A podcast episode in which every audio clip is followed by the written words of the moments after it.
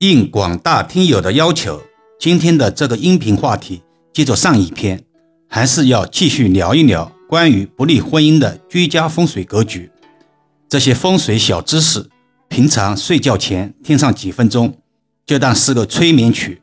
听了时间久了，只要智商正常的人，收获也会很大的。更何况那些有兴趣的益友们呢？好了，话不多说，进入正题。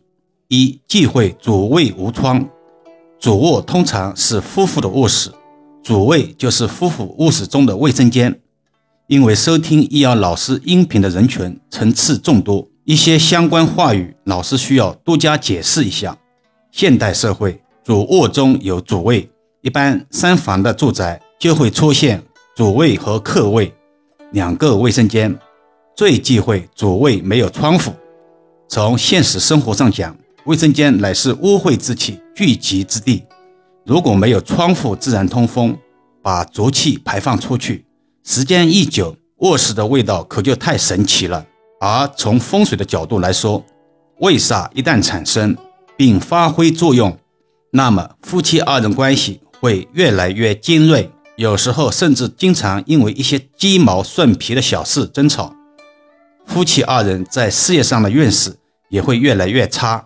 最终导致夫妇感情不和，婚姻破裂离异。另外，也因为卫煞的作用，夫妻之间的情绪越来越淡，结果可想而知了。二，忌讳卧室墙壁过于鲜艳。易阳老师常讲，卧室是世人休息的港湾，氛围一定要温馨，不宜太多的杂色。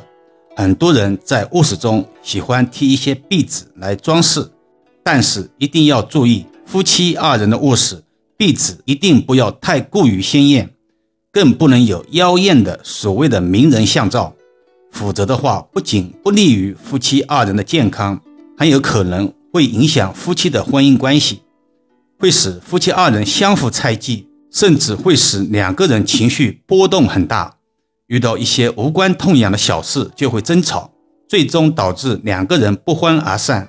所以在卧室中张贴壁纸的时候，一定要注意颜色的挑选。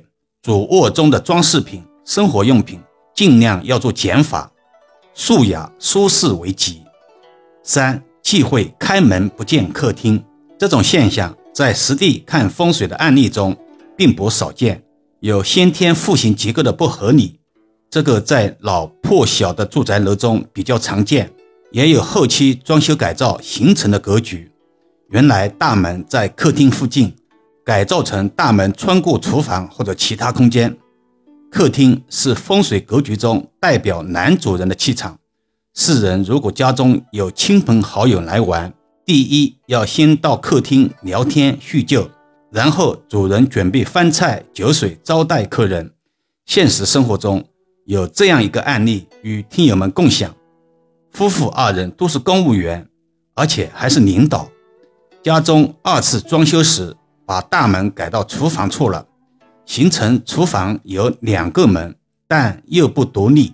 家人、客人来往于家中都要从厨房经过。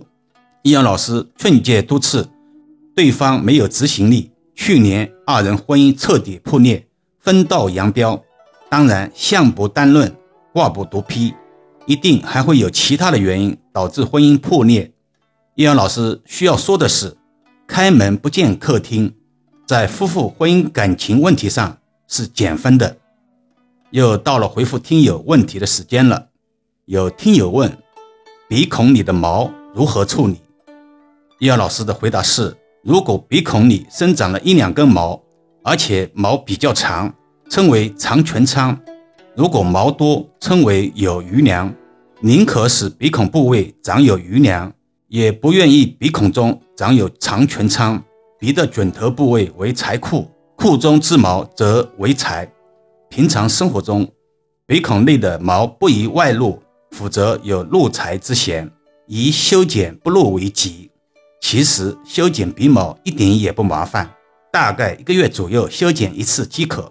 现在市场上修剪鼻毛的工具有很多，有电动的，也有机械的。重点是财不露白才是硬道理。好了，今天暂时先聊到这里吧。更多共享，请至易瑶文化主页收听、关注、点评、打赏、转发，或者手上有月票的听友可以给老师投上两票。虽然是手指动一动，却能让老师感恩许久。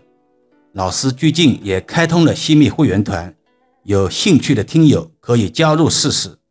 每个月可以和易瑶老师互动交流，还可以畅听易瑶老师所有的音频。大家也可以在评论区留言，写下你最想听的话题，易遥老师会选择呼声最活跃的话题，当做下期节目的主题。